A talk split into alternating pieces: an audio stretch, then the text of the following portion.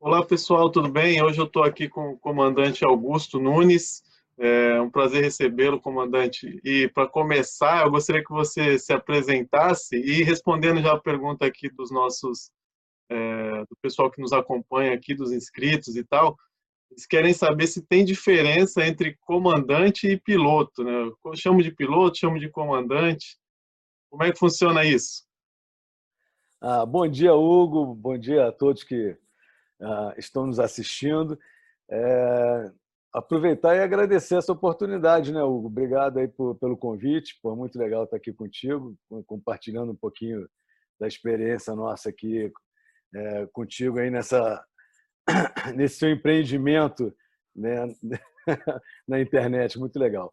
Bom, é, eu sou o comandante Augusto Nunes, conhecido como comandante Augusto Nunes na aviação. Estou na aviação já há 40 anos. Comecei a minha história na Força Aérea, ah, eu sou formado na Academia da Força Aérea, fiquei na Força Aérea por oito anos e daí eu parti para a aviação comercial. É, entrei ah, na Varig, fiquei na Varig por 19 anos até o fechamento da Varig. Ah, depois tive um breve período de quase dois anos na VRG, que foi uma empresa que foi comprada né, no, leilão da Varig, ou seja, foi uma Varig remanescente, né, o que remanesceu da Varig até ter sido chamado para fazer parte do time de fundadores da Azul Linhas Aéreas. Então, eu sou ah, um dos cofundadores, participei lá do Marco Zero, e hoje, além de ser o piloto número um da empresa, né, não porque sou mais competente, mas porque cheguei primeiro na fila. É o 01. Eu sou o piloto 01 e sou também hoje o funcionário mais antigo. Então, vamos lá. É, qual é a diferença do comandante para o piloto ou copiloto? Na realidade, pilotos todos somos, comandantes, copilotos, e algumas empresas usam o termo de primeiro oficial, segundo oficial, é, é, aquele, é aquele piloto que não é o comandante do voo. Então, o comandante do voo é, é aquele que tem reservado para ele o assento da esquerda, né? e é o, é o camarada que tem na tripulação a, a responsabilidade total pelo voo. Né? Ele tem a responsabilidade pelas pessoas, pelo equipamento, pela segurança. Então, na realidade, é ele que dá a palavra final, ele que toma a última decisão. Né? Ah, então, normalmente, a empresa promove um copiloto, né? ou um segundo oficial, um primeiro oficial, a condição de comandante, a partir do momento que ele adquire experiência, não só conhecimento técnico, mas experiência, vivência e maturidade para assumir essas responsabilidades e ser a pessoa que toma as decisões. Então, não necessariamente, fazendo analogia ao, mundo corporativo, né, é, não necessariamente ah, o gerente né, é o cara que mais conhece né, do trabalho. Pode até ser que, tecnicamente, ele tenha mais restrições do que outros, mas para a função gerencial, para tomar decisões, etc., etc., de repente ele é a pessoa mais indicada. Então, não tem muita diferenciação técnica entre o copiloto e o comandante. O que se cobra, tecnicamente falando, em termos de conhecimento, é praticamente a mesma coisa. A diferenciação do comandante é que você, além disso, espera que ele tenha uma capacidade gerencial, uma capacidade de liderança, de ser aquele cara que toca a equipe e que assume as responsabilidades, que faz o, time trabalhar com sinergia, etc. Então, essa é, é a grande diferença. Então, o comandante é o responsável e é o que entra com o CPF. Então, baseado na, na lei do aeronauta né? e na, no Código Brasileiro do Ar, né? então ele é o responsável, ele é o accountability, né? o cara que vai pagar a conta no final da história. E como Acho é que forma um piloto? Um piloto. Bom, existe o, o caminho normal de um piloto comercial é a partir do segundo grau, que é o requisito mínimo. Né? Hoje o desejado é curso superior, mas não é mandatório, basta o segundo grau. Ele pode entrar numa escola de aviação, fazer as matérias teóricas e prestar banca na ANAC, né? É, matérias como aerodinâmica, meteorologia, regulamentos de tráfego aéreo, são as, as, as matérias de teóricas né? para se tornar um piloto. E na prática, desenvolver habilidades de pilotagem numa escola de aviação. É normalmente um, a gente chama de aeroclubes, né? Ou escolas de aviações, de aviação, desculpe. E, e ele vai adquirindo uh, horas de voo, experiências, e vai cumprindo certas marcas. Então, você começa primeiro como piloto privado, que em torno de 40, 50 horas de voo de experiência em, em treinamento, ele já pode fazer uma avaliação, um cheque, que a gente chama, da ANAC, e ser credenciado como piloto privado. Então, ele pode pegar um aviãozinho e voar sozinho ou levar alguém para passear e tal, mas ele ainda não é profissional, ele é como se fosse um motorista amador. Né? Aí, em torno de 250 horas de voo e tal, de experiência, ele, e, e cumprindo algumas outras é, determinações da legislação, ele pode aplicar para piloto comercial. E aí, piloto comercial, ele já pode se candidatar a um emprego, né? ou seja, ele já pode trabalhar com carteira assinada como piloto. Né? Uh, além disso, uh, existem outros cursos de formação, eh, outras especializações que acabam sendo mandatórias, como, por exemplo, voar por instrumentos, né? não necessariamente fazer voo visual, você poder voar com mau tempo. Né? Então, voo por instrumentos, aviões multimotores, você vai fazendo cursos e se especializando e aumentando o teu leque de oportunidades na, na aviação profissional. Né? Ah, lógico, o objetivo do piloto ah, civil é acessar um dia uma linha aérea, né? ter marcas para entrar numa linha aérea. Hoje, ah, as empresas contratam é, copilotos, né? Você entra normalmente na empresa como copiloto, dificilmente entra direto como comandante. Né? As oportunidades de, de entrada diretamente como comandante normalmente são menores, porque as empresas têm plano de carreira, né? Então entra copiloto e são promovidos dentro da empresa. Normalmente é o que acontece. Então o, jovem é, recém-formado e tal fica prestando né, seleção e tentando ingressar numa linha aérea para seguir carreira. E lá ele vai fazendo cursos de, dos aviões, né, normalmente cada vez maiores, mais pesados, né, para se desenvolver na, na carreira. E o final da carreira é o comandante de longo curso, de aviões chamado widebody, né, os aviões grandes, pesados, em voos internacionais. Então, esse normalmente é o, é o top da carreira. Tem também a possibilidade na carreira dele se tornar instrutor dentro da empresa, instrutor de voo, né? e, e às vezes até de examinador credenciado, que, por exemplo, é a função que eu exerço hoje. Hoje eu sou uh, examinador, né? a gente chama de checadores, né? examinador de pilotos credenciados pela ANAC. Né? Então eu faço a avaliação dos pilotos da, do equipamento que eu vou. Beleza, obrigado. Respondido aí ao pessoal que tinha curiosidade quanto à profissão. Agora nós vamos entrar no, no tópico principal aqui, que é a questão do, do safety, né, da segurança e eu queria saber como que você chegou né, né, nessa área, o que que chamou sua atenção, ou foi a, como eu sempre digo, a área de segurança me escolheu, né? Não fui eu que escolhi, eu estudei para ser engenheiro civil a princípio. E aí a oportunidade apareceu, fiquei e me apaixonei. É, é. Já era algo pensado ou foi algo que, que veio até você? Não, foi, é, foi acontecendo, né? É, na realidade, na Força Aérea, a gente, ah, na academia, a gente tem várias matérias, né, várias cadeiras, e segurança de voo na época, não chamava nem segurança operacional, chamava segurança de voo, né, era uma matéria obrigatória, então a gente cursava, então era o, o CENIPA, né, que é o órgão investigador de acidentes aeronáuticos no Brasil, também é, é um órgão militar e, e é um órgão que disseminava cultura de segurança, políticas de segurança, então, eles também jogavam as diretrizes para a Academia da Força Aérea em termos de formação dos pilotos nessa área de conhecimento. Então, todo piloto comercial ele é inicializado né, no tema de segurança de voo, segurança operacional. Então, é um, é um contato que você tem no, no, já no banco da escola, né, na, na tua formação básica. E isso sempre me chamou a atenção, sempre foi um assunto que me interessava. Né? Normalmente, as pessoas se interessavam muito uh, e se interessam até hoje ah, pelos acidentes aéreos. Né? Então, tem até programa na televisão, investigador de acidente e tal, mas isso chama muita atenção. O engraçado é que, ah, apesar de eu gostar do tema de segurança, essa parte investigativa de acidente nunca foi uma coisa assim que me, me interessou por demais, entendeu? ah, eu me sentia frustrado, porque eu pensava assim, cara, pô, se a gente gasta uma energia enorme para investigar o acidente, né? Cara, por que, que a gente não gastou essa energia antes, né? antes do acidente acontecer? E, e outra, outra, algumas coisas que eu via não faz, já não faziam sentido para mim lá na escola, no sentido de que ah, todo acidente uh, já existiu algum incidente parecido, então por isso ele poderia ter sido evitado. E eu via que acontecia coisas novas, coisas que nunca tinham acontecido antes.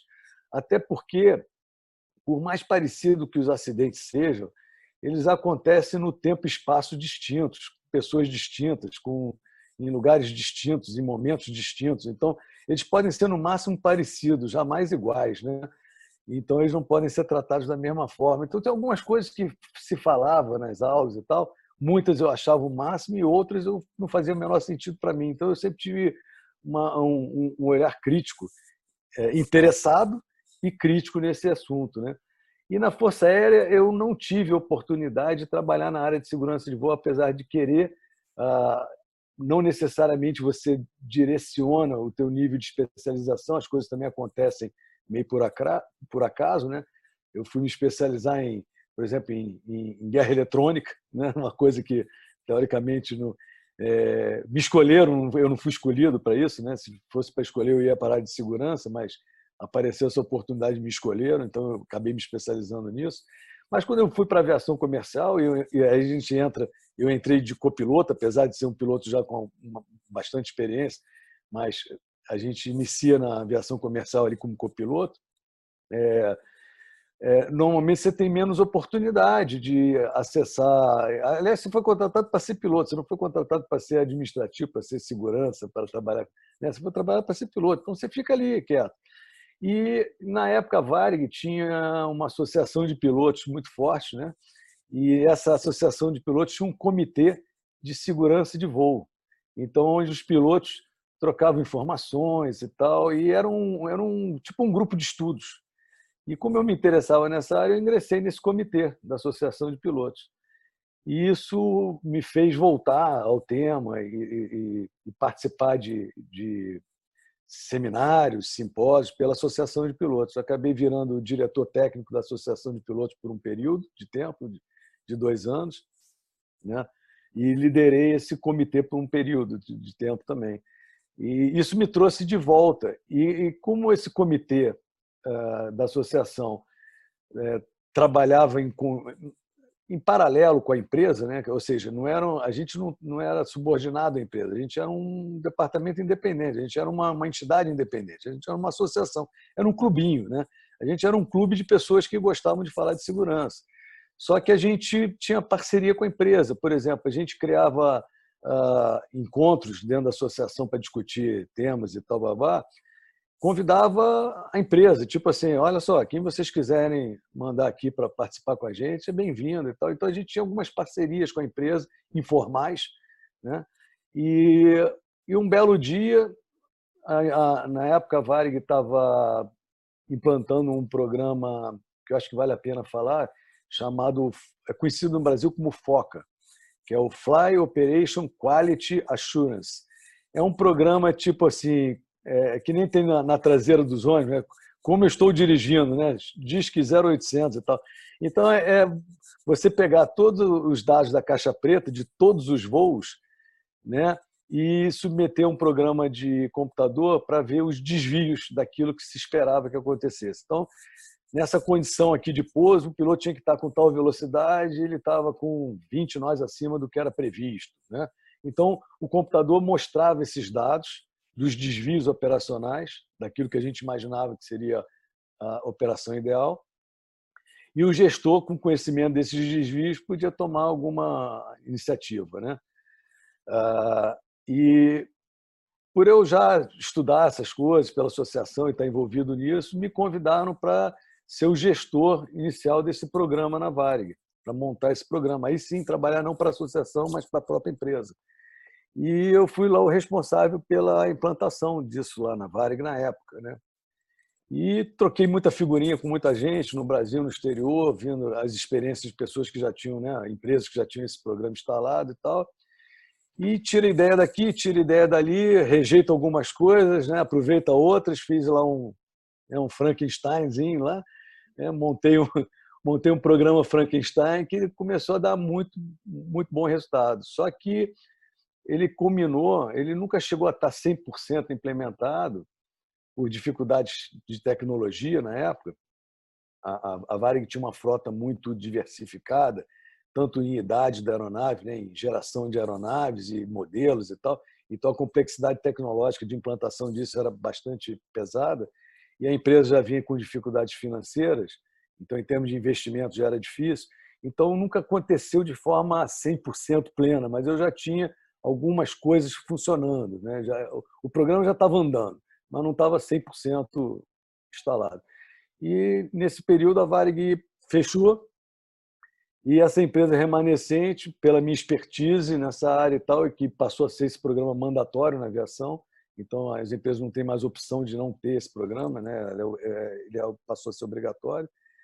Então, rapidamente entraram em contato comigo e falaram: não, cara, pelo amor de Deus, fica aqui, ajuda a gente aqui e tal, porque senão a gente vai patinar muito, tem pouca gente que conhece isso, né? Pô, ajuda a gente aqui e tal. E eu fui ficando. E ah, o, na realidade, o vice-presidente da Vale que me convidou para desenvolver esse trabalho, ele foi o primeiro vice-presidente de operações da Azul, é um fundador da Azul também, cofundador. Então, e ele já conhecia não só a minha a minha gestão do programa, né, do de Foca, mas ele também conhecia minhas ideias de segurança, que eu levava para ele assim, olha, eu vou fazer isso porque eu acredito nisso, eu não vou fazer aquilo porque eu não acho legal. Então, ele já entendia a minha ideia e quando ele me chamou, eu falei para ele: olha só, eu topo o desafio de, de montar um safety do zero. Aí já não é um programa FOC, é o departamento de safety como um todo, mas eu vou por esse caminho aqui, das minhas ideias meio, né, meio atravessadas. Né? Pouco ortodoxo. Falou, pouco ortodoxo. Ele falou: tudo bem, cara, você tem carta branca. E isso foi, foi definitivo para eu aceitar esse desafio. Né? Então, foi mais ou menos essa foi minha trajetória em termos de segurança. Então, aos pouquinhos, eu fui me envolvendo. Não foi uma coisa que eu programei, não foi uma coisa que. Mas eu acho que quando a gente se apaixona por alguma coisa, se identifica com alguma coisa, né? a gente sempre olha para o lado onde essa coisa está. Né? Então, a gente acaba sendo atraído por ela. Né? Então, as coisas estão acontecendo. Né? É, Augusto, não foi uma coisa que eu cavei, não. Aconteceu assim comigo também, cara. Eu pensei que ia cuidar de obra e acabei cuidando de gente, que é, que é bem melhor, viu? Mas é. deixa eu te fazer uma pergunta aqui. Quando você é, começou a buscar, você falou aí no começo que a sua, as suas ideias é, foram primeiro práticas e depois você viu que tinha fundamentação teórica. Né? Quando você uhum. começou a, a perceber que tinha literatura a respeito, que tinha gente falando sobre isso, é, como é que você reagiu? Você, você, teve algum encontro com alguma dessas pessoas ou você começou Sim. a ler? Você conta aquela é, história foi... que você falou do, do Decker lá que eu achei sensacional. Do Decker. É, foi exatamente isso. Em 2000, acho que foi 2010. Acho que sim, 2010. Teve um seminário internacional na PUC de Porto Alegre de segurança operacional e eu fui convidado para participar de um painel né, pela Azul, né, contando a experiência da, dessa empresa nova. Né? A empresa, na época, tinha um ano e pouco que estava voando. Então, era uma empresa nova e tal, a nossa visão de segurança. E tinha as outras empresas aéreas, a ANAC participava também e tal. Mas era um evento de dois dias, quando eu fui convidado, aceitei, eu fui olhar para ver quem é que ia palestrar, né? o que ia acontecer. E tinha alguns uh, palestrantes internacionais né, e tal e que eu conhecia todos, menos um, que era o Sidney Decker. Os outros eu já tinham ouvido falar, já tinha assistido em outros seminários internacionais que eu tinha participado no, no passado e tal, e eu sabia que mais ou menos cada um ia dizer ali, né? Eu já conhecia o, a história de cada um ali. Mas do Sidney Decker não, então era um cara que eu nunca tinha ouvido falar, honestamente, né? E aí, curioso que eu sou, né? Antes do seminário, eu dei um Google, fui lá na internet, dei um Google lá, Sidney Decker, e apareceu logo de cara um paper, né? Uh, aí eu li o paper, pô, falei, caramba, cara, é, é, o que eu penso. Tipo assim, cara. Eu que escrevi. né? não, não é que eu escrevi que eu não tinha essa competência, mas tipo assim, porra, cara, o cara escreveu Bate, né? aquilo que eu, que, que, né, que eu pensava. O cara né, conseguiu explicar aquilo que é, era uma, um sentimento que eu tinha, né? E aí eu falei, pô, esse cara tem os livros escritos. Pô, legal. esse cara, mas eu ainda não tinha lido nenhum livro nem nada. Aí eu fui para o seminário só tendo lido um paper dele e tal. Aí eu falei, pô, vou lá ouvir o que esse cara tem a dizer, de repente vai ser legal. Então ele foi um cara que me despertou a atenção e a curiosidade no seminário de ouvir né, alguma coisa. Eu falei, pô, esse cara vai falar alguma coisa legal aí, vai ser bacana. E o, o meu painel foi no primeiro dia, e o Cinedeck era a estrela da. Porque o Éder, que era né, o, o, responsável pela ciência aeronáutica lá na, na PUC, né? O Éder tinha sido aluno dele, então ele era o convidado especial lá da PUC na época. E ele ia fazer o encerramento. A, a tarde do segundo dia era toda com o Sidney. Né? E a, o meu painel foi no primeiro dia, à tarde. Bom, participei do painel e tal, e para variar, eu falei tudo na contramão dos outros colegas meus, brasileiros e tal. Criou um mal-estar danado, por sinal. Né? Amigos meus chegaram lá falando: pô, cara, tu derrubou tudo que eu falei lá, eu falei, tu falou tudo ao contrário. Aí eu falei, cara, sinto muito, não foi nada pessoal, cara, é que eu acredito em outras coisas, mas tá tudo certo, né? Então, enfim, criou até um, um mal-estar danado e no final das apresentações tinha uma mesa de debates né? abriu lá, a gente, os, os palestrantes sentaram numa mesa para debater com a plateia. O mediador era o Guido, professor Guido, que eu também conheci nessa oportunidade, também não conhecia. E engraçado, teve muitas perguntas para a mesa, nenhuma para mim. Todas as perguntas eram para os outros, perguntando, é, tipo assim, por que, que você faz isso se né, o Augusto falou aquilo? Né? Então foi engraçado. Eu fui para um painel e não respondi pergunta nenhuma, mas foi um constrangimento danado. Mas, enfim, aí no dia seguinte, assisti a palestra do Deck, eu gostei muito. O Deck ele é muito teatral, né? Então ele no palco ele dá um show, ele, ele tem essa performático, né? É, esse talento, né? Talento de falar em público. É performático. Ele é um cara muito da mídia, né? Um cara muito midiático, tal. E foi muito legal, foi muito bacana, tal falou coisas fantásticas lá, gostei muito da palestra. E no final teve aquele encontro dos palestrantes ali. E ele chegou para mim, eu fui apresentado a ele e tal, e ele chegou para mim e perguntou assim: vem cá, como é que você na tua empresa conseguiu fazer? Na realidade, era uma coisa específica que eu tinha falado, que era proteção de pagamento para as pessoas que se envolviam em eventos de segurança de voo. Você tem que contar isso aí direito, que isso aí é sensacional. É, vou contar. Vou contar, de proteção de pagamento. Depois eu entro no detalhe disso. Aí ele, como é que você conseguiu implantar isso na tua empresa? Aí eu respondi para ele, olha, é porque não tinha ninguém prestando atenção, estava todo mundo distraído fazendo outras coisas, e eu empurrei isso goela abaixo e ninguém percebeu. Aí ele riu, aí ele falou, é, só assim mesmo para a gente conseguir avançar e tal. Quer dizer, tem que pegar as pessoas distraídas, né? e aí fica uma dica já, né, Augusto? Normalmente a gente fica com medo de tentar coisas novas, né? E aí, porque acha que alguém vai vai vetar ou vai contra e uma, as pessoas às vezes nem estão percebendo e você consegue fazer e eles percebem a melhora depois.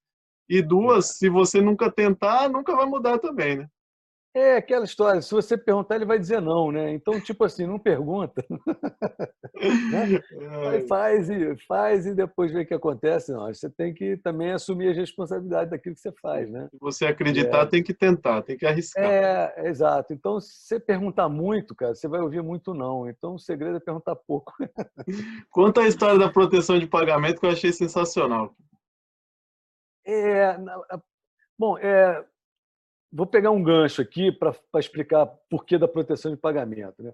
É, para você desenvolver é, o safety como a gente imagina, que seja a, que quem faz segurança não é o departamento de segurança, são as áreas operacionais, são as pessoas que estão com a mão na ferramenta, elas que são seguras ou não são seguras. Né? Não é o departamento de segurança que é responsável pelo ato das pessoas, e sim elas mesmas, as próprias pessoas. Né? Então, baseado nisso, você tem que permitir que essas pessoas dentro da organização tenham um tratamento justo. Eles chamam de cultura justa. Né? Você tem que estabelecer uma cultura justa. Cultura justa não é passar a mão na cabeça das pessoas né? ou, ou, ou ser permissível né? a coisas que não são legais. Não é isso. É você definir um tratamento justo para todos. Todo mundo sabe o que, vai acontecer com ela, qual é o processo, não o resultado final, mas em que processo ela vai estar inserida caso alguma coisa aconteça. Então você tem que definir o seguinte: olha, você não vai ser julgado por um só pelo seu chefe, você vai ter uma, um comitê de especialistas que vão discutir, uh, vão se basear em tais e tais fundamentos. Ou seja, isso tem que estar claro para o trabalhador antes dele fazer o trabalho, não depois. Né? Então, ele, ele não pode ter uma incerteza de como ele vai ser tratado. Ele pode ter uma incerteza do resultado do tratamento, mas não do tratamento, não do, do, do durante o tratamento. E uma das coisas que eu achava que uh, era fundamental é você garantir, durante esse processo de investigação do evento, etc., uma garantia de pagamento. Por quê? Porque na aviação, a maioria desses profissionais operacionais, principalmente piloto, comissário, alguns mecânicos também, é, eles têm um salário fixo, mas tem uma parcela de salário variável que depende de horas de voo, depende de horas extras, horas noturnas, etc. Trabalha por, por turno, por shift, né? Então, a, o, o, salário é muito influenciado por essas variáveis. Então, se o cara entra está envolvido num evento de segurança que está sendo investigado, ele é retirado da operação, né, para você investigar, entrevistar e tal. Ele fica fora da atividade. Com isso, ele já vai de cara perceber uma redução salarial em função disso. Então, ele já está sendo punido previamente. Então, independente do resultado da investigação, ele já foi punido, né? já houve algum tipo de punição. E eu não achava isso legal. E, às vezes, isso demorava dois, três meses. E tinha empresas que eu, que eu conhecia que usavam isso como forma realmente de punição velada. Então, pegava um piloto que se envolveu no evento, tira ele da escala de voo põe na investigação, faz a investigação render um ano, um ano e meio, e o cara fica no ostracismo um ano e meio. É, nem manda o cara embora para não indenizar e tal, mas põe o cara na prateleira, na, na geladeira. E aí não só pune ele, mas dá um recado muito ruim para o grupo. Dá um Sim. recado dizendo assim: olha só, presta atenção que isso pode acontecer contigo também, né? Então eu achava isso muito ruim. Eu falei assim: não, eu não, não quero isso aqui no Azul, né? Eu não quero que isso aconteça no Azul. Então, uma, um dos caminhos é você criar uma proteção de pagamento, que aí agora o problema de a, a necessidade de solução do problema passa para o patrão, não está na mão do empregado. Ou seja, o patrão é que quer resolver logo esse troço porque está pagando para um cara improdutivo. Então, ela tem que né, ter agilidade nesses processos aí de, de concluir esses eventos. Então, eu criei essa, esse mecanismo de proteção de pagamento, que já era falado ah, no meio aeronáutico, nesses estudos, assim, mas eu não conhecia ninguém que tinha posto isso na prática, é, efetivamente feito. E foi por isso que o Cinedeck me questionou, falou assim, Pô, como é que tu conseguiu fazer isso? Quer dizer, muita gente fala, muita gente acha, diz que isso é legal, mas ninguém faz. Como é que tu conseguiu? Eu falei, ah, consegui porque eu não tinha ninguém olhando. Eu, eu levei lá para o presidente e falei, presidente, assina aqui. Ele, o que, que é isso? Ah, não, é besteira, é coisa de segurança aí, assina aí. Aí ele assinou e pronto, está valendo.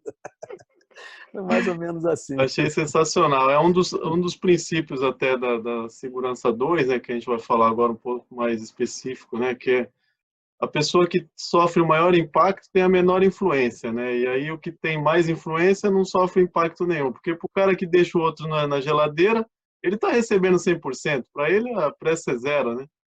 Enquanto que para o cara que está sendo, como você falou, previamente penalizado, é, já está sofrendo impacto antes de. Depois, é, se ele for absolvido em, em, tese, ele mesmo assim já pagou. Né? Exato. E, e, mais do que isso, é, isso cria um, um, uma cultura, um clima, uma percepção de como é que a gente trata as coisas aqui, né? Muito ruim. Então, eu acho que isso para a empresa, para a corporação, isso não é uma boa política. Eu acho ao contrário, isso é bem, bem negativo, né? Então, as pessoas cada vez vão querer esconder mais coisas, não vão querer se expor a julgamentos dos seus chefes e tal, babá, porque de antemão sabe que o, o peso da, da, da, punição é, pode ser desproporcional. Então, eu acho que isso para a empresa é ruim, não é só ruim para o empregado que ficou sem salário, é ruim a mensagem que você joga para dentro da empresa, né? como você transforma a cultura da empresa. E, e eu acho que segurança, na realidade, é um trabalho de cultura, não é um, não é um trabalho de, de gerência, de gerenciamento, é um trabalho de convencimento.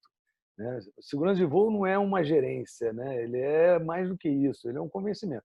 É a formação de uma cultura, de uma mentalidade. Né? E as empresas, todas elas, não conheço nenhuma que não diga que segurança vem em primeiro lugar. Né? Mas a gente sabe que isso é um grande absurdo, porque, em primeiro lugar, tem que vir o lucro. Se não vier o lucro, não existe empresa. Né? Se não existir empresa, a gente não vai falar de segurança. Né? Então, na realidade, você tem que sempre conciliar produtividade e segurança. Isso é uma balança que você vai ter que ficar perseguindo, trabalhando. E a produtividade sempre vai falar mais alto. Né? É, sempre, sempre vai falar mais alto. E que bom que ela fale mais alto. O problema é que você não pode calar a segurança. Né? Mesmo que ela fale baixinho, ela tem que continuar falando. Ela é, é aquele cara que fala no teu ouvido. Né? Não precisa falar alto, né? mas tem que falar no ouvido.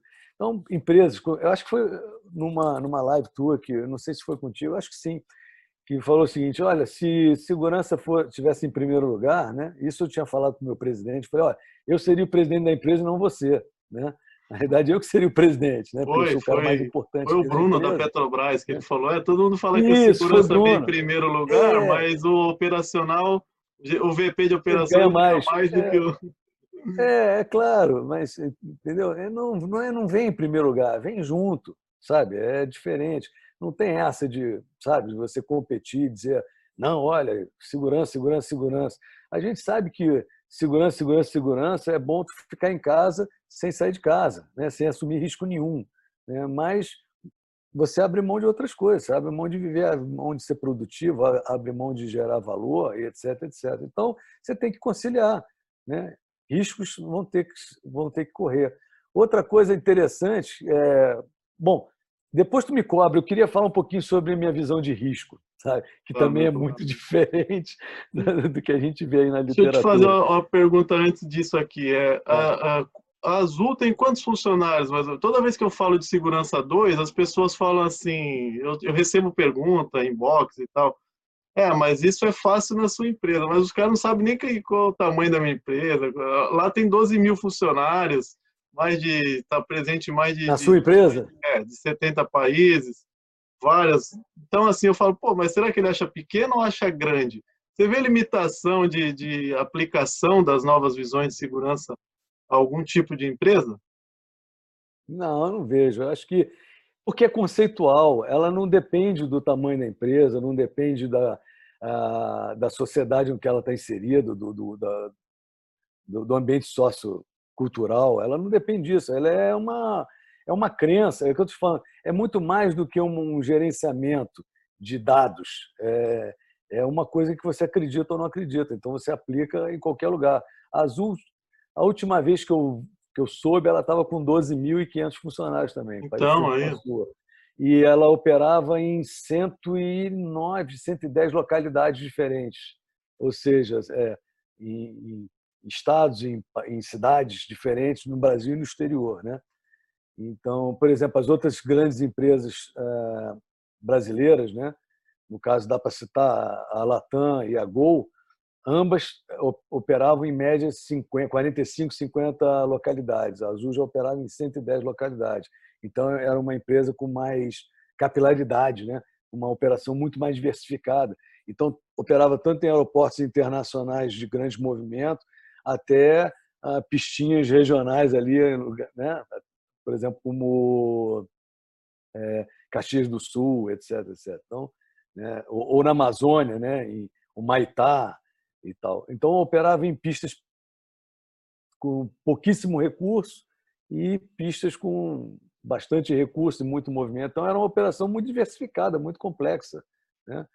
Uh, do, do, do, ponto de vista de operação aérea, né? E vamos falar um pouquinho de gestão de risco. Né? Se a gente pegar os conceitos da segurança 1, basicamente ela consiste, sem tirar a parte de compliance, né, que é, não tem muito que correr, tem que cumprir e pronto, Basicamente funciona assim: você identifica os riscos do lugar, tira uma foto do, do momento, né, ali que é, nunca mais vai se repetir aquele momento, mas você tira a foto ali e aí você identifica os riscos, e aí você põe controles. É, se eles não forem aceitáveis, você coloca um EPI ou fica muito nesse ciclo aí que é controle, identifica, controla, elimina ou não, segue aquela hierarquia.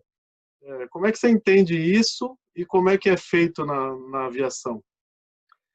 É, é igual, é feito igual, mas assim, o que, que eu não gosto, né? O que, que eu acho esquisito? Nunca, nunca fez sentido para mim. Né?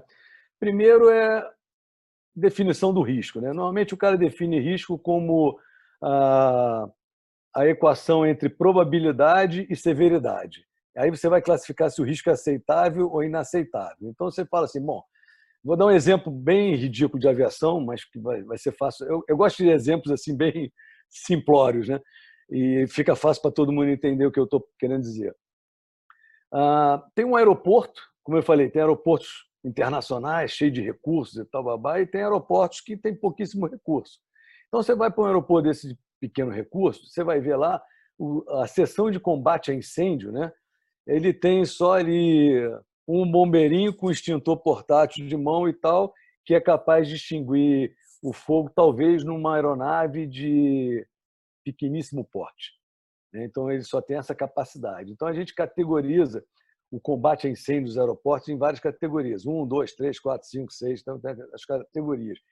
E encaixa as aeronaves nessas categorias. Então, eu posso operar regularmente, comercialmente, a ANAC me autoriza, a regulação me autoriza a operar nessa localidade, se a minha aeronave estiver dentro da capacidade de combate a incêndio do, que está instalada no aeroporto, a capacidade física. Tá? Tem lá tantos caminhões de, de combate a incêndio, tantos bombeiros, a brigada, né? a brigada de incêndio tem esse porte. Então tá legal. Só que aí existe o interesse comercial, existe o interesse político, por exemplo, de ter um para desenvolver o, a cidade, o estado. Pô, a gente está precisando aí de uma atividade aérea e tal. Então existem várias pressões, não só comerciais, mas até sociais e políticas, para a empresa operar nessa cidade que tem um aeroporto que ainda não tem a melhor infraestrutura para suportar a categoria da tua aeronave. Então, por exemplo, a categoria de incêndio lá da, do aeroporto X é 4, só que sua aeronave é categoria 6 de combate a incêndio, então é incompatível. Né? Aí o cara chega e fala o seguinte: vem cá, mas você vai operar quantas vezes por semana lá? Não, eu vou fazer duas operações por semana. Ah, então a probabilidade de incêndio é baixa. Né? O risco de incêndio é, vai pegar fogo, não vai combater, vai morrer todo mundo. Mas a probabilidade de pegar fogo é pequena, porque você só vai lá duas vezes por semana.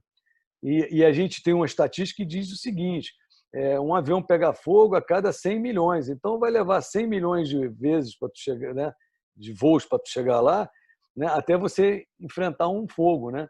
Então, o risco passa a ser aceitável, não porque a severidade é baixa, mas porque a probabilidade é baixa. Então, ele limita assim: olha, até três operações por semana você pode ir, mais do que isso você não pode, não, porque aí o risco fica inaceitável. Para mim, isso não faz o menor sentido. Até porque quem assume esse risco, considera esse risco aceitável pela diminuição da probabilidade, pela exposição, não é quem vai correr o risco você não avisa para os passageiros dizendo, senhoras e senhores, hoje nós estamos decolando para um aeroporto onde o combate, né, a capacidade da brigada de incêndio é inferior à necessidade dessa aeronave. Então, o senhor tá, os senhores estão indo por conta e risco. Né? Mas a chance é pequena, pode ficar tranquilo. É. É, mas quem assume esse risco não é necessariamente quem corre o risco, é a autoridade que está lá no gabinete e tal, que sofre outras influências Influências de quê? Cara, a gente precisa de uma atividade aérea lá. A gente precisa, como por exemplo, é, a gente tinha que ir para uma cidade, não podia interromper a operação naquela cidade, apesar de não estar nas melhores condições, porque naquela cidade não tinha hospital. Então, as pessoas se acidentavam, isso lá no norte, de, de motocicleta, todo dia tinha uns três, o pessoal só andava de motoneta, Todo dia tinha uns três ou quatro com fratura exposta na perna e tal. E todo voo que a gente fazia para lá, isso na época ainda da Vale, todo voo que a gente fazia para lá, a gente transportava três, quatro macas para as pessoas serem operadas e serem tratadas em outro centro maior, de infraestrutura hospitalar maior. Então, tem um lado humanitário, tem um lado social, tem um lado político, tem um lado econômico. Ah, enfim, existem várias pressões é, que fazem com que as pessoas que tomam decisão no sentido de assumir riscos, né, sejam menos ortodoxos. Então, gestão de risco é sempre subjetivo, é uma análise de alguém né, que sofre várias influências, e para isso eu recomendo aquele livro do Eric Honegger, que é o ETO, o Efficiency Trueness Trade-off, né, que é, as é, trocas, né? as influências, as trocas, as negociações de como é que você toma as decisões, né? o que, que você abre mão em troca do quê. Então, eh, não só as pessoas, como as organizações sofrem essas influências na hora de tomar decisão. Então, o gerenciamento de risco é você documentar uma, uma aposta que você fez, muito mais do que um, uma abordagem científica. Então, a análise de risco, para mim, é uma aposta que alguém fez. E nem sempre é a pessoa que vai pagar a conta ou que está exposta ao risco. Normalmente não é. Ela assume um risco para outras correr nesse risco. Né? Eu falei numa então, outra é... live também, né, que os caras deram 100 dólares para um investidor lá do Wall Street, ele investir. Aí o cara comprou um papel arriscado para caramba lá, com possibilidade de ganho enorme e tal. Aí os caras pegaram e falaram, agora pega 100 teu e investe. Aí ele foi e pôs na renda fixa. É mais ou menos isso aí, né? O cara com dinheiro é. alheio, o cara arrisca. É mais né? ou menos. é, dinheiro meu. Então, por exemplo, a, é, eu não vou falar sem grande conhecimento de causa, mas, por exemplo, você tem lá a barragem que desabou. Né?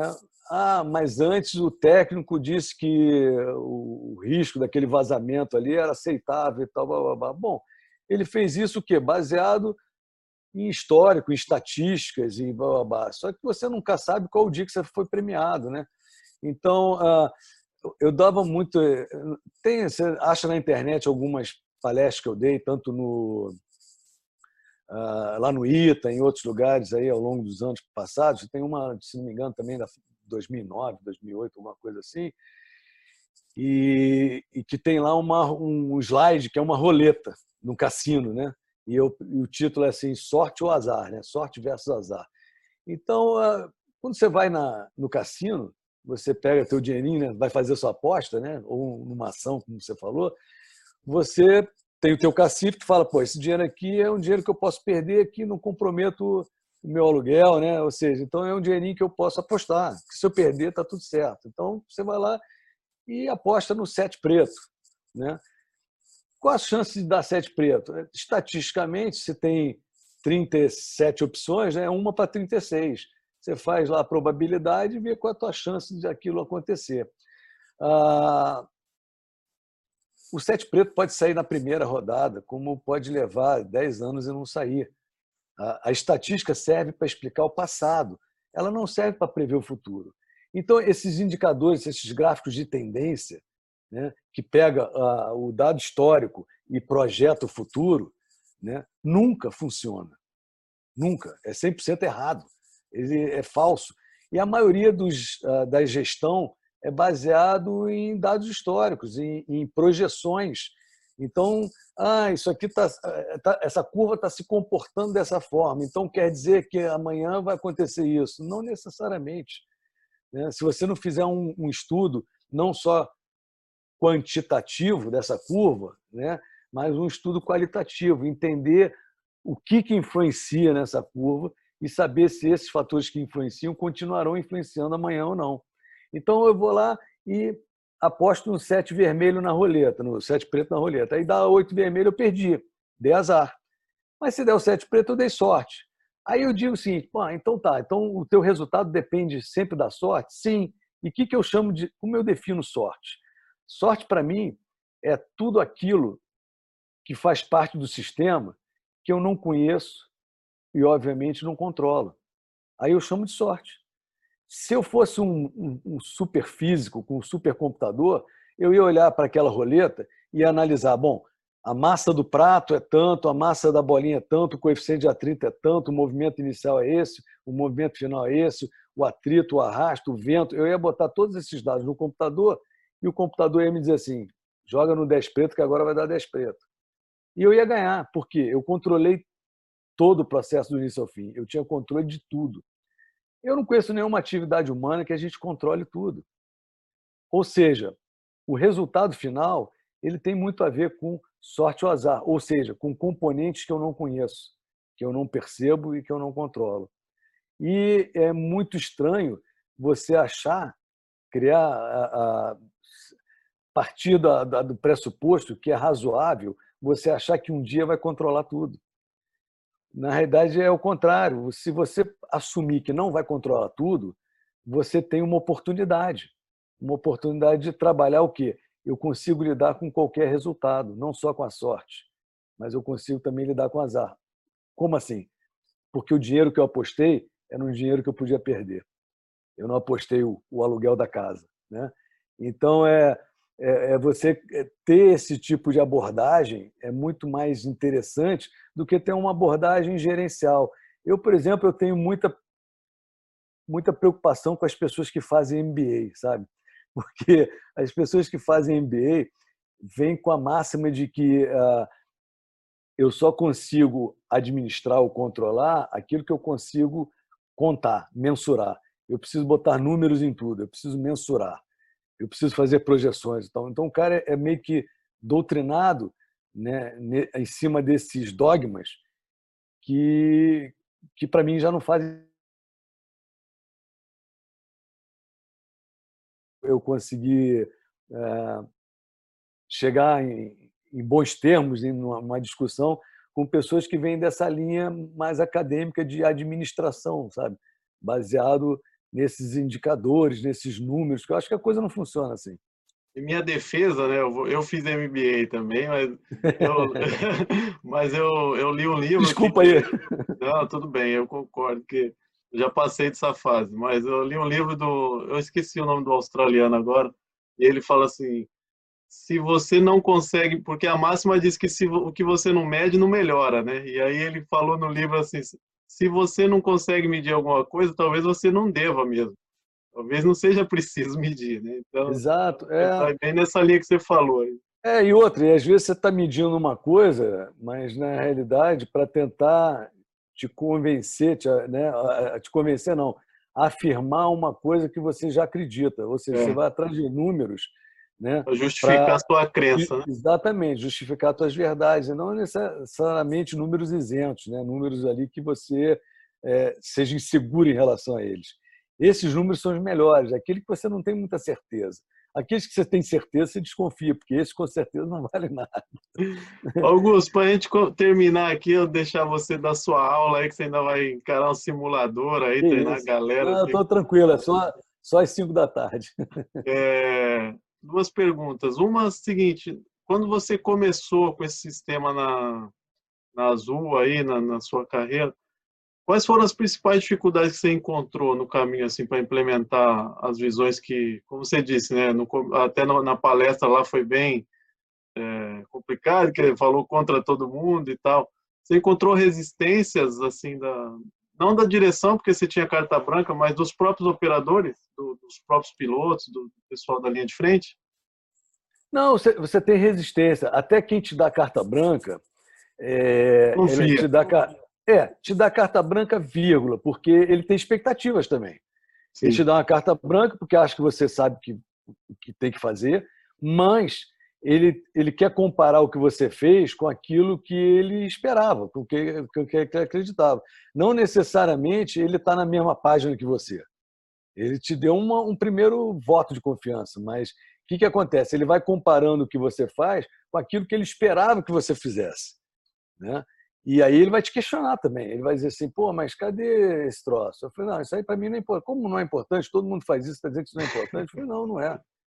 Não, mas por que, que não é? Não, você tem que fazer esse troço. Pô. Eu quero aqui análise de risco aqui na minha mesa e tal, eu não posso viver sem esse troço aqui e tal. Eu falei, não, não vou te entregar uma análise de risco. Porque eu posso escrever o que você quiser na análise de risco. Eu posso dizer que é aceitável, pode dizer que é inaceitável. O que você quer fazer? Você quer ir? Vai, pô. Eu posso dizer o seguinte, onde tem os buracos. Agora, se esse buraco é grande ou não, você que tem que saber, porque o tamanho da perna é a sua perna. Você que tem que dizer se é bom ou não para você, não sou eu que vou. Então, existe esse conflito, vai sempre existir esse conflito, porque as pessoas, principalmente hierarquicamente superiores, ela tem uma expectativa em relação ao seu trabalho que não, que não necessariamente já está pacificada, mesmo que ela te dê um voto de confiança. Né? Então, o tempo todo, você tem que educar. O trabalho de safety é um trabalho de educação, tanto para cima, quanto para os lados, quanto para baixo na organização. Né? O trabalho não é fazer segurança, o trabalho é educar.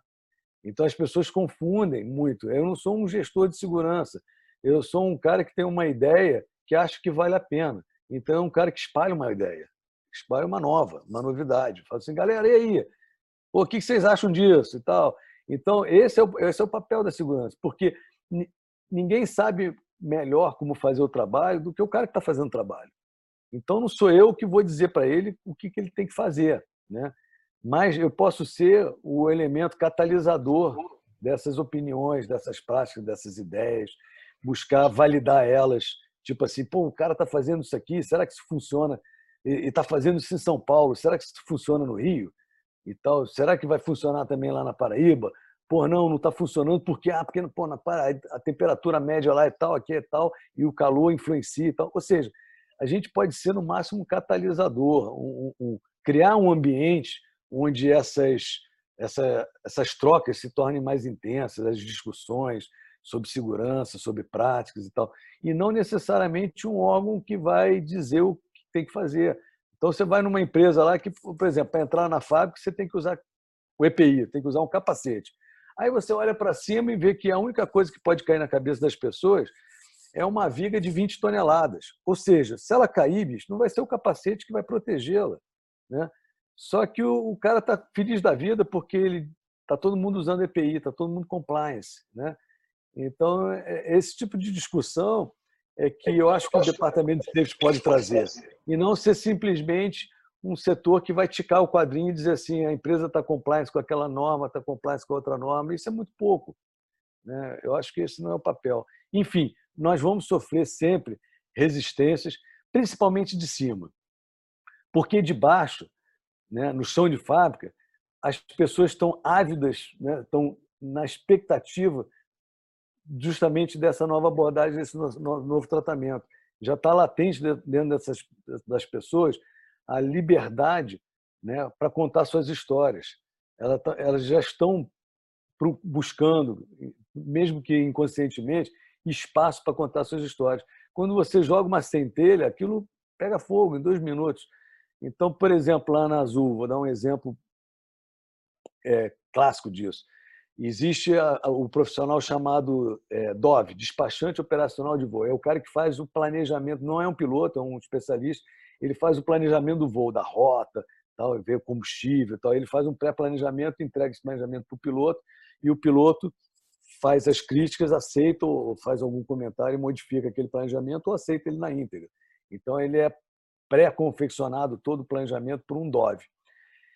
Esse DOV era subordinado ao Centro de Controle Operacional e tal, que tinha uma outra diretoria, enfim, ele estava alocado dentro da empresa num, num lugar separado ali da, né, da coluna de operacional, apesar de ser uma tarefa operacional. O que, que acontecia? No, nas reciclagens de treinamento, eles não tinham no currículo deles, que não era previsto, aula de segurança operacional.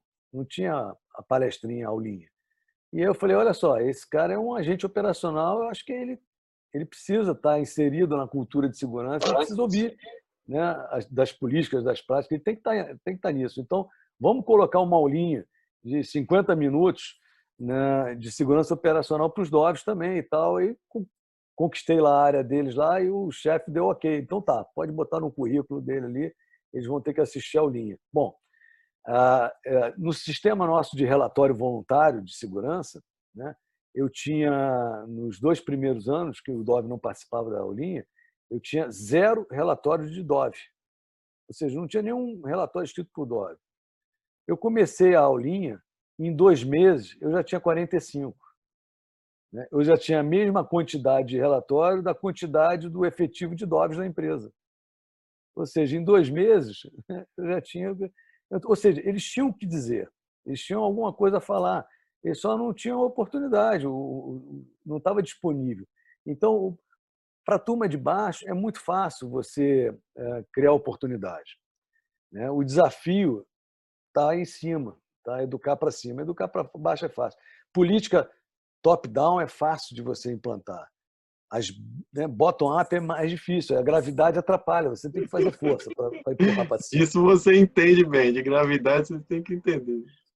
É, gostei, gostei dos exemplos, que também é uma coisa que as pessoas pedem muito, né? E eu não tenho a resposta, eu tenho na, onde eu trabalho, né? Como é que você faz para é. fazer a política do segurança 2 lá no, no meu trabalho? Eu sei no seu trabalho eu teria que gastar um tempo lá, né? Você que vai saber, não tem. É, você tem que, pessoas estão muito perceber, você tem que, mal acostumadas, é. né, Augusto, com, com BBS Receita. que vem pronto, checklist que vem pronto. Não, não é o caso, você vai ter que pensar, amigão. É, receita de bolo não tem. Você tem que, você tem que aproveitar oportunidades. Né? Eu digo o seguinte: já, tá, já tem. O que você precisa já existe. É só você mudar o foco. É só você apontar para aquilo que você que faz sentido, que você acredita, né? Então, primeiro você tem que se convencer. Você tem que consolidar é, é, essa filosofia, né? essa maneira de ver as coisas. E a partir Isso daí, a gente pode ajudar, né? É, exatamente. E a partir daí você vai adaptando as ferramentas, né? É, eu não sei quanto tempo a gente tem. De repente, se eu entro num assunto. Estamos tranquilo. É. Então, eu, eu acho que é interessante falar, não, não vamos esgotar o assunto aqui, mas contar uma outra experiência prática, né? Desse programa de acompanhamento de dados de voo, tal do FOCA, ou o FDM, que é o Flight Data Monitoring, que se usa no exterior aí, é, que é a leitura sistemática dos dados de voo, né, de todos os voos, o tempo todo, em busca de desvios, né, o famoso erro, né, erro do piloto. Né. Erro, para mim, é uma palavra que tem que ser banida. Né. Eu acho que. Deixa eu só fazer um comentário aqui. Ó. Todo acidente de voo que eu ouvi falar na minha vida, nos meus 37 anos, cara, a caixa preta sempre que aguentou o piloto. Essas caixas pretas também é tudo traíra, hein? Isso, e, mas eu vou te contar umas experiências legais com caixa preta. Né? Então, é, na Azul, no início, e eu não tinha nenhum fundamento é, científico para isso, eu defini entre a política do que é aceitável e o que não é aceitável, né? eu, eu espalhei o erro em três categorias. Eu ainda acreditava que existia o erro, agora não acredito mais, mas eu ainda acreditava. Mas eu acreditava no erro com uma outra visão. Eu, eu classificava em três tipos de erro. O erro uh, não intencional, aquele que o cara nem sabia que estava errando, nem percebeu, não tinha conhecimento suficiente para né, entender que aquilo era um desvio, era um erro. Né? O erro intencional, aquele que o cara sabia que era para fazer de um jeito, mas optou por fazer de outro jeito. Né? E esse erro intencional era 99% dos erros que eu encontrava. Ou seja, é o contrário, todo mundo as pessoas erram mais por distração, por não saber, ou por opção. Cara, é 98% é por opção. Ele sabe o que é para fazer e optou por fazer diferente. Por quê? Porque ele achou que fazendo diferente, ele obtém um resultado melhor. Fazer as coisas com menos esforço, você vai dizer, é preguiça. Não, na realidade é economia de recursos, né? Então, o cara, é, é, o cara, em vez de seguir um caminho, ele pegou um atalho por quê? Porque está economizando esforço. Então, na verdade, ele está querendo atingir o objetivo né, de forma mais eficiente, né, gastando menos esforço, menos recursos. Então, então é, o erro intencional ele estava presente em 99% dos eventos que a gente investiga. Por isso que todos esses programas de investigação e relatórios de, de acidentes tem o erro do piloto, o erro, né, porque ele está presente, ele é, ele é, é da natureza. E, na realidade, 99,9% das vezes você sabe que dá certo. Então, o cara comete o erro ou o desvio, né? não faz aquilo que era para fazer, opta por fazer de outro jeito, por opção, intencionalmente, e normalmente ele colhe bons resultados. Né? Então, a diferença do bom resultado e do mau resultado tem muito a ver com aquela história da sorte ou azar da roleta lá. Então, pô, estava num dia em que tinha um fator que ele não controlou, não controlava, desconhecia e tal, que influenciou e naquele dia o resultado deu errado. Ele fazia quando dá certo, ele também não é congratulado, né, Augusto? Não, Aí, não. quando dá ele, errado. Ele, ele, fazia aquilo, ele fazia aquilo há 10 anos. E hoje deu errado e nem ele sabe por que, que deu errado. Ele falou, cara, eu sempre fiz assim. Mas tu não sabia que era para fazer? Não, eu sabia, mas eu fazia assim porque era melhor. Né? Então, isso era que a gente via todo dia. Eu via isso aí a vida inteira. Né? Então, eu, eu, eu dividi em três. O erro não intencional, que é ridículo. Como é que você corrige o erro não intencional? Explica para o cara. Ele não sabia como é que era, tu fala, ó, não é assim, não, é assim. Ah, tá. Então ele agora ele sabe, ele não erra mais. Acabou. O pior era o erro intencional, porque o cara sabe o que é para fazer e opta por fazer diferente. Aí você tem que ir não no não tentar trazer ele né, para o padrão. Você tem que entender o que faz ele sair do padrão, ou seja, trabalhar os fatores que influenciam na tomada de decisão dele. Né? Então, o erro intencional ele é rico de aprendizado. O erro não intencional ele é idiota. É, o cara não sabia, tu fala para ele, oh, o caminho é aqui, não é ali. Ah, tá, agora eu sei, eu vou por aqui. Então é muito simples de resolver e, e muito pouca oportunidade tem nisso, porque ele acontece muito raramente. O erro intencional é que acontece sempre. Agora existe o tal da, da maçã podre, né? Aquele cara que, porra, por imperícia, imprudência ou negligência, pôs tudo a perder, né? Então é aquele cara que a sociedade clama por uma reparação, por uma, eles chamam nas empresas de política de não, é, não, é, compensação, não é política de consequências. Ele fez uma coisa, isso tem que ter uma consequência, né? Consequência é um, um rebaixamento, uma punição, uma advertência, enfim. Então tem que ter a política das, de consequências. Então, é, é famoso, como é que a gente lida com a maçã podre? Alguns teóricos dizem que maçã podre não existe. Eu acho que existe.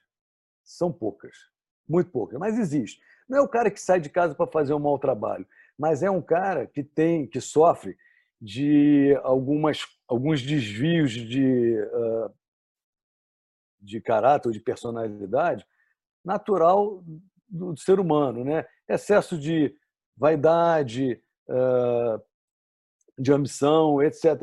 Isso todo mundo, todo mundo é cometido por isso, uns mais, outros menos. E isso pode chegar a um nível que interfira né, na realização do trabalho. Então, acontece? Acontece. É raro chegar nesse ponto? É raro.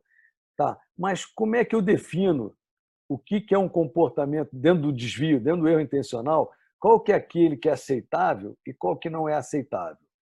Então, eu criei na Azul um, um comitê que é itinerante, ou seja, ele não é fixo, ele não é, não são os eleitos para julgar, são aqueles que, é, dependendo do assunto, são os especialistas disponíveis no momento para julgar aquele assunto.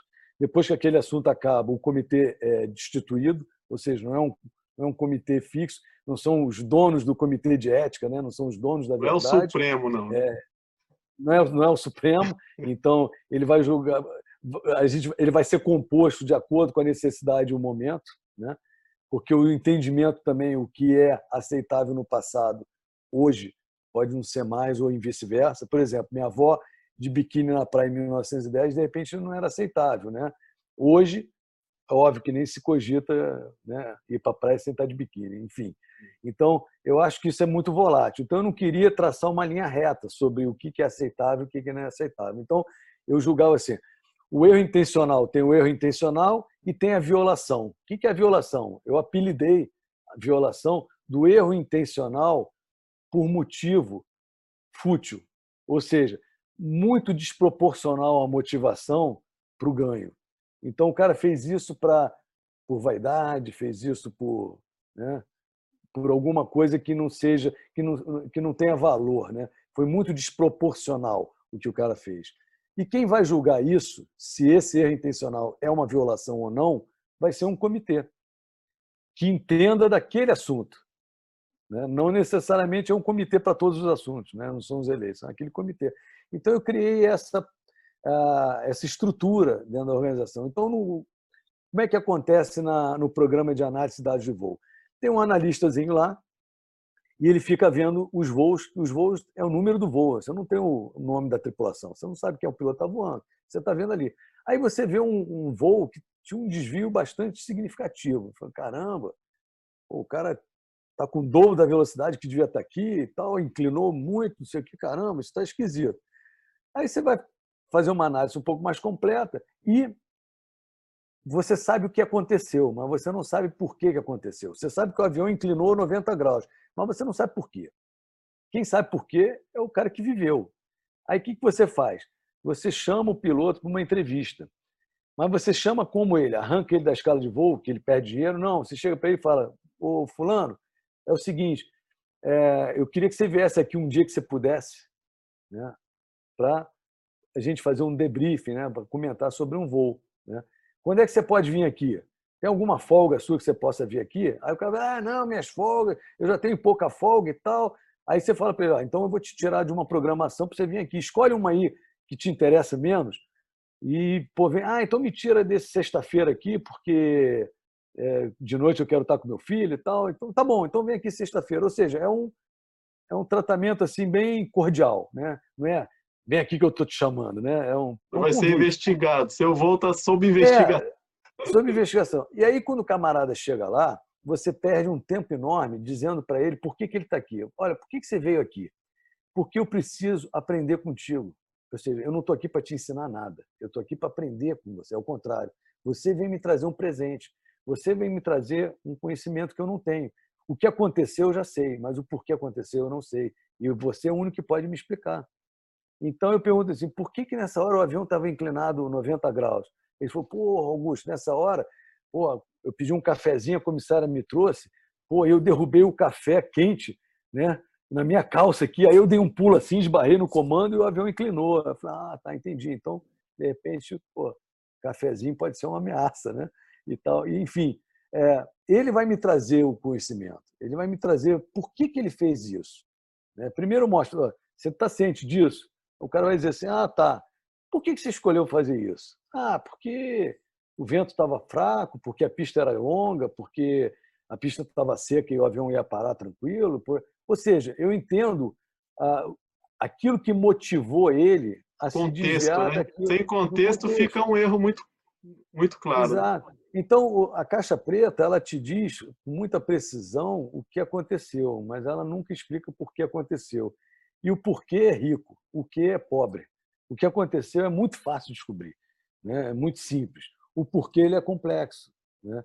E é onde está o grande ensinamento. E aí o que, que acontece? Quando você trata o, o, né, o teu colega né, dessa forma, dizendo o seguinte, cara, você tem um presente para dar para a gente, não é a gente que vai te cobrar de nada, é o contrário, é você que vai nos beneficiar com o teu conhecimento. Ele se sente, primeiro, valorizado, ele se sente fazendo parte disso, contribuindo, né, e tratado de forma justa e com consideração. Né? Então ele vai chegar e dizer assim: é, eu achei isso, isso, isso. Aí, aí vira um bate-papo. Aí tu fala: mas vem cá, se você tivesse feito isso, tu achava que dava um resultado melhor, não dava e tal? Ou seja, vira um bate-papo de aprendizado. Cheio de aprendizado. Você muda a balança, onde o aprendizado, o aprendizado tem mais valor do que a reparação. Eu não busco reparar. E esse programa de análise de dados de voo, você analisa o que deu certo. Ou seja, se não tivesse esse programa, esse voo passaria desapercebido. Por quê? Nada aconteceu. Os passageiros, o avião pousou, os passageiros foram para casa, pousou no horário. Nada aconteceu, apesar de um monte de desvios. Ou seja, ao longo do caminho aconteceram muitos desvios daquilo que se imaginava que seria o ideal. Mas o resultado final foi positivo. Então, digo assim, essa não é uma ferramenta de investigação do que deu errado. É uma ferramenta de investigação do que deu certo. Né? É o contrário. Então, eu estou investigando, deu certo apesar de ter saído diferente daquilo que eu imaginei que seria o ideal. Por quê? E, por, e como é que eu posso garantir que sempre as pessoas é, sejam bem influenciadas e, e, e, escolham bons atalhos, né? e não em atalhos ruins? Então, esse é o aprendizado que fica. Mas, para isso, eu tenho que criar um ambiente onde esse programa, é, as pessoas se sintam não vigiadas. Ou seja, ah, pô, tá o Augusto lá no computador dele vigiando que eu estou fazendo o meu voo. Se eu inclinar um pouquinho demais, ele vai me chamar lá e vai me mandar ajoelhar no milho. E tal, porque eu estou sendo vigiado.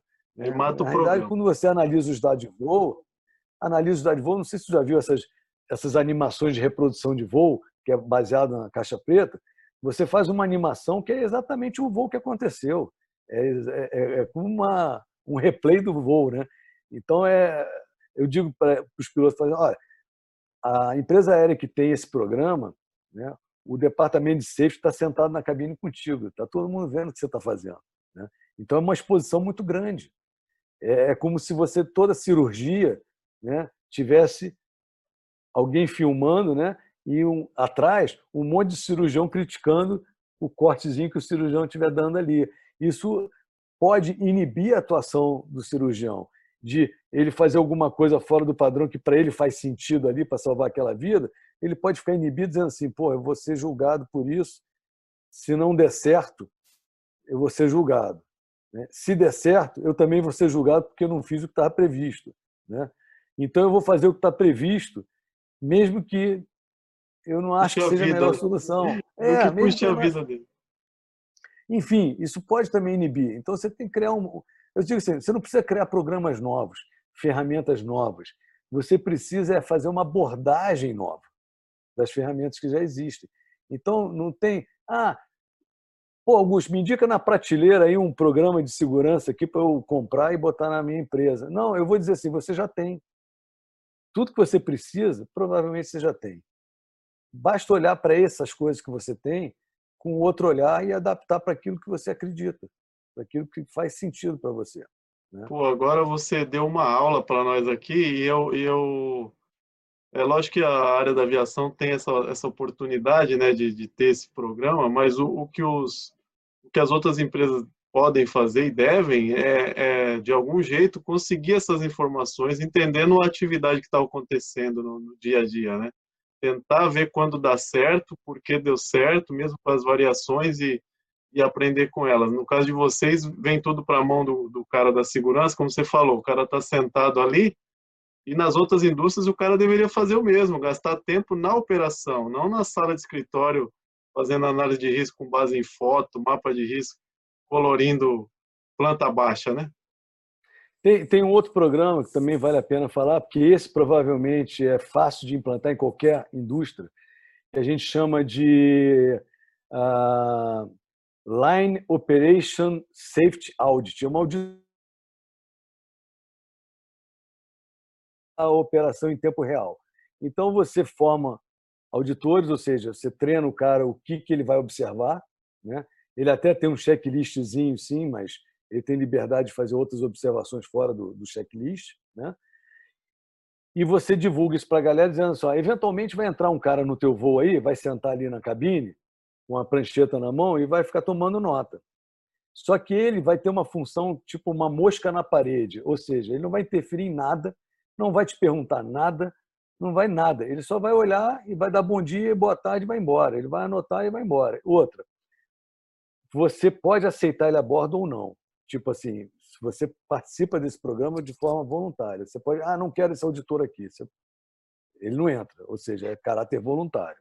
Segundo, a gente garante a confidencialidade, ou seja, nunca uma observação de um voo vai ter um nome e data do comandante. Então, o cara não vai poder identificar aquela observação. Ah, essa observação aconteceu nesse voo com esse comandante. Né?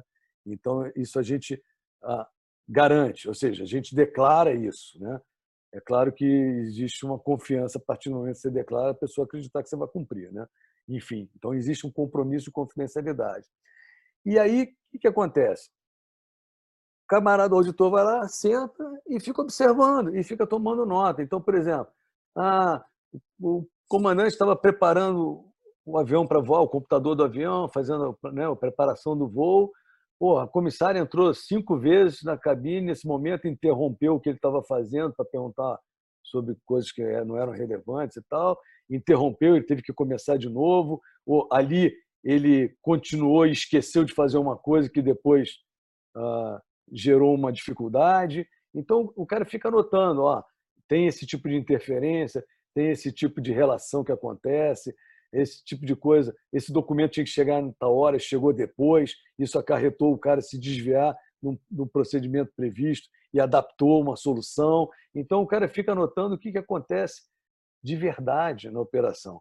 E depois ele traz esse conhecimento para dentro da empresa e fala: olha só, é, em tais em tais lugares é impossível fazer o que está previsto porque a gente não tem estrutura, a gente não tem pessoal, a gente não tem sistema, a gente não tem material, babá e tal, e as pessoas trazem essa solução.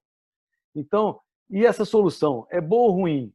Não, até que se mostrou boa, ela não oferece risco e é uma solução. Ok, então vamos o seguinte: aqueles lugares que eu tinha todos esses recursos, pô, eu não preciso gastar dinheiro com isso, porque essa solução é mais barata do que aquela. Então, ou seja, não necessariamente uh, safety te traz mais custo, te traz mais, te, te cobra mais recurso, te cobra mais estrutura.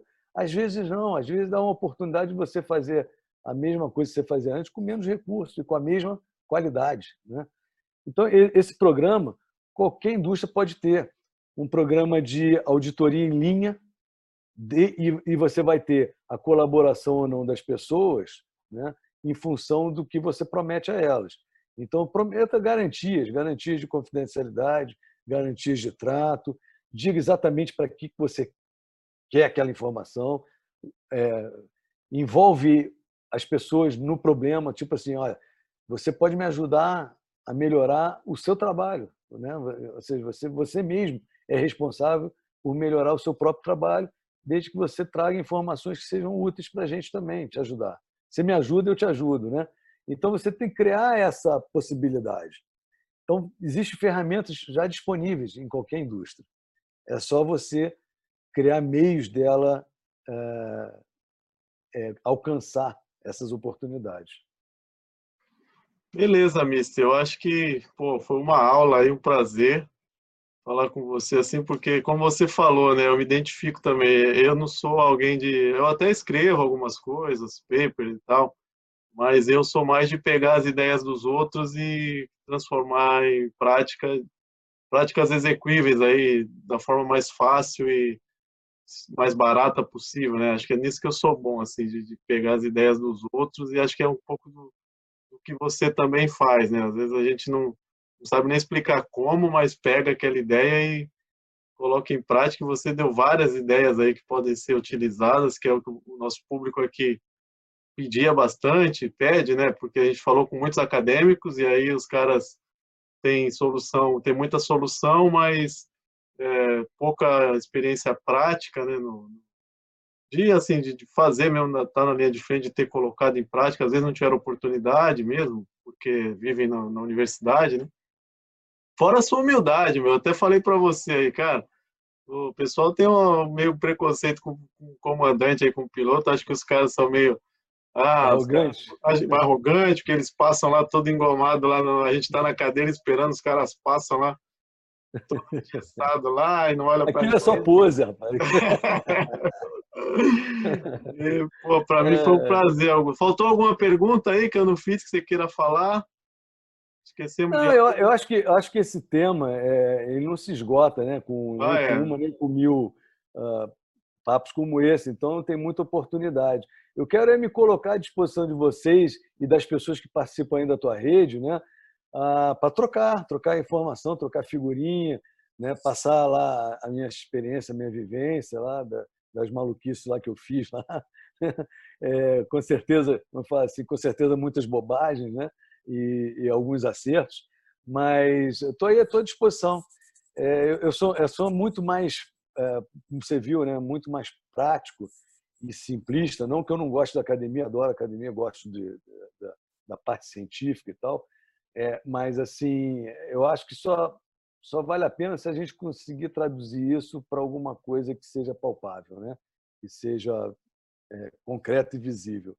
Então conta comigo se alguém tiver quiser entrar em contato comigo de qualquer forma, ah, por e-mail, através de qualquer ferramenta dessa aí. Vou deixar o perfil do seu LinkedIn aí no, na descrição do vídeo para quem tá legal, entrar né? em contato.